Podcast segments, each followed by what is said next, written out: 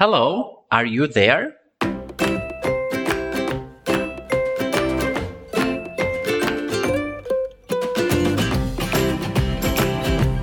Hello. Hi. Hey.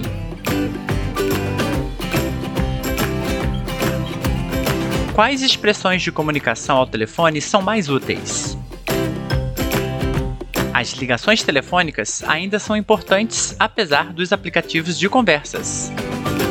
Welcome to Pode Repetir, the Student of English podcast, with your host, Marcelo Figueiredo. Apesar de estarmos em uma era em que as ligações telefônicas são menos usadas devido aos aplicativos de mensagens como WhatsApp, Telegram e outros, o telefone ou as ligações telefônicas ainda são muito usadas, principalmente em empresas e até mesmo em casa. Mesmo que tenhamos um celular que reinventou a maneira como nos comunicamos, a ligação telefônica ainda é muito útil. Observe o diálogo ao telefone entre a Pam e o Rob. Nesse caso, o Rob seria eu. Hello. Hello, this is Rob. Is Pam there? Oh, hi, Rob. This is Pam. How's it going? I'm doing great. And you? Not too much. Pam, are you at home? No, I'm not. I'm at school. And you? Where are you? I'm at the supermarket. Okay, talk to you later. Good. See you later. Bye. Bye. A forma mais básica de se atender a uma ligação em inglês é hello. Para se identificar, se for preciso, então você já logo diz this is, this is. E fala o nome. This is Marcelo. This is John.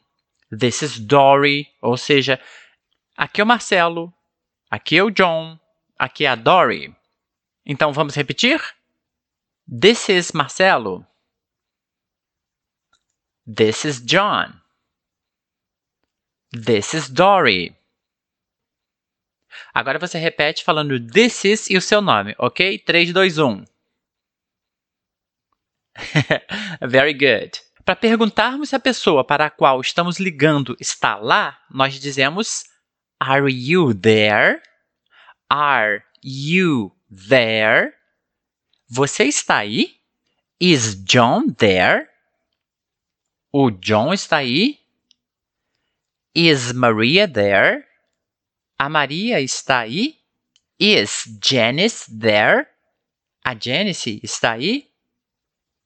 So, repeat after me. Então, repita depois de mim. Is John there? Is Robert there? Is Maria there? Cumprimentos do dia a dia também podem ser usados para continuar a conversa. Você pode, claro, depois que se identificou, depois que falou o seu hello e já sabe com quem você está falando, você pode cumprimentar com Hi, Hey there, What's up, What's going on. Esses cumprimentos já são conhecidos nossos porque eu sempre começo os podcasts, os episódios, com um cumprimento diferente a cada vez. Ou pelo menos tento, né? How's it going? Uh, what's up? Hey there. Para perguntar onde a pessoa está, já tentando adivinhar, nós dizemos o seguinte: Are you at? Você está no, na. Esse at vai fazer o papel do no, na. E você fala imediatamente o lugar que você quer perguntar se for escola. Are you at school? Are you at home? Are you at the supermarket? Falei um pouco mais pausadamente para entendermos. Naturalmente ficaria assim, ó. Are you at the supermarket? Are you at school? Are you at home? Mas vamos devagar repetindo. Are you at home? Are you at school? Are you at the supermarket? Já para perguntar onde a pessoa está sem realmente tentar adivinhar, dizemos Where are you? Where are you? repita comigo: Where are you? Ou então, você pode usar essa entonação: Where are you? Para lugares específicos, vamos usar o at para dizer onde estamos. I'm at. I'm at. I'm at home. Já vai repetindo comigo. I'm at home. I'm at the supermarket. I'm at the park. I'm at the shopping mall. Para expressar que iremos ver ou falar com a pessoa mais tarde, dizemos talk to you later. Talk, que significa conversar, ou seja, converso, falo com você mais tarde. Talk. Vamos lá. Talk. How do you spell talk? T-A-L-K. Mas você vai esquecer essa pronúncia da letra L na palavra ou no verbo talk. Talk to you later. Ou então você também pode dizer see you, que significa te vejo mais tarde. Vamos repetir?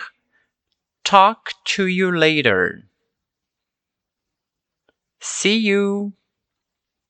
E para nos despedirmos, claro, vamos dizer bye, bye bye. Ouça o diálogo mais uma vez. Hello. Hello, this is Rob. Is Pam there?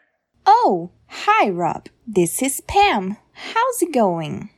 I'm doing great. And you? Not too much. Pam, are you at home? No, I'm not. I'm at school. And you? Where are you? I'm at the supermarket. Okay, talk to you later. Good. See you later. Bye.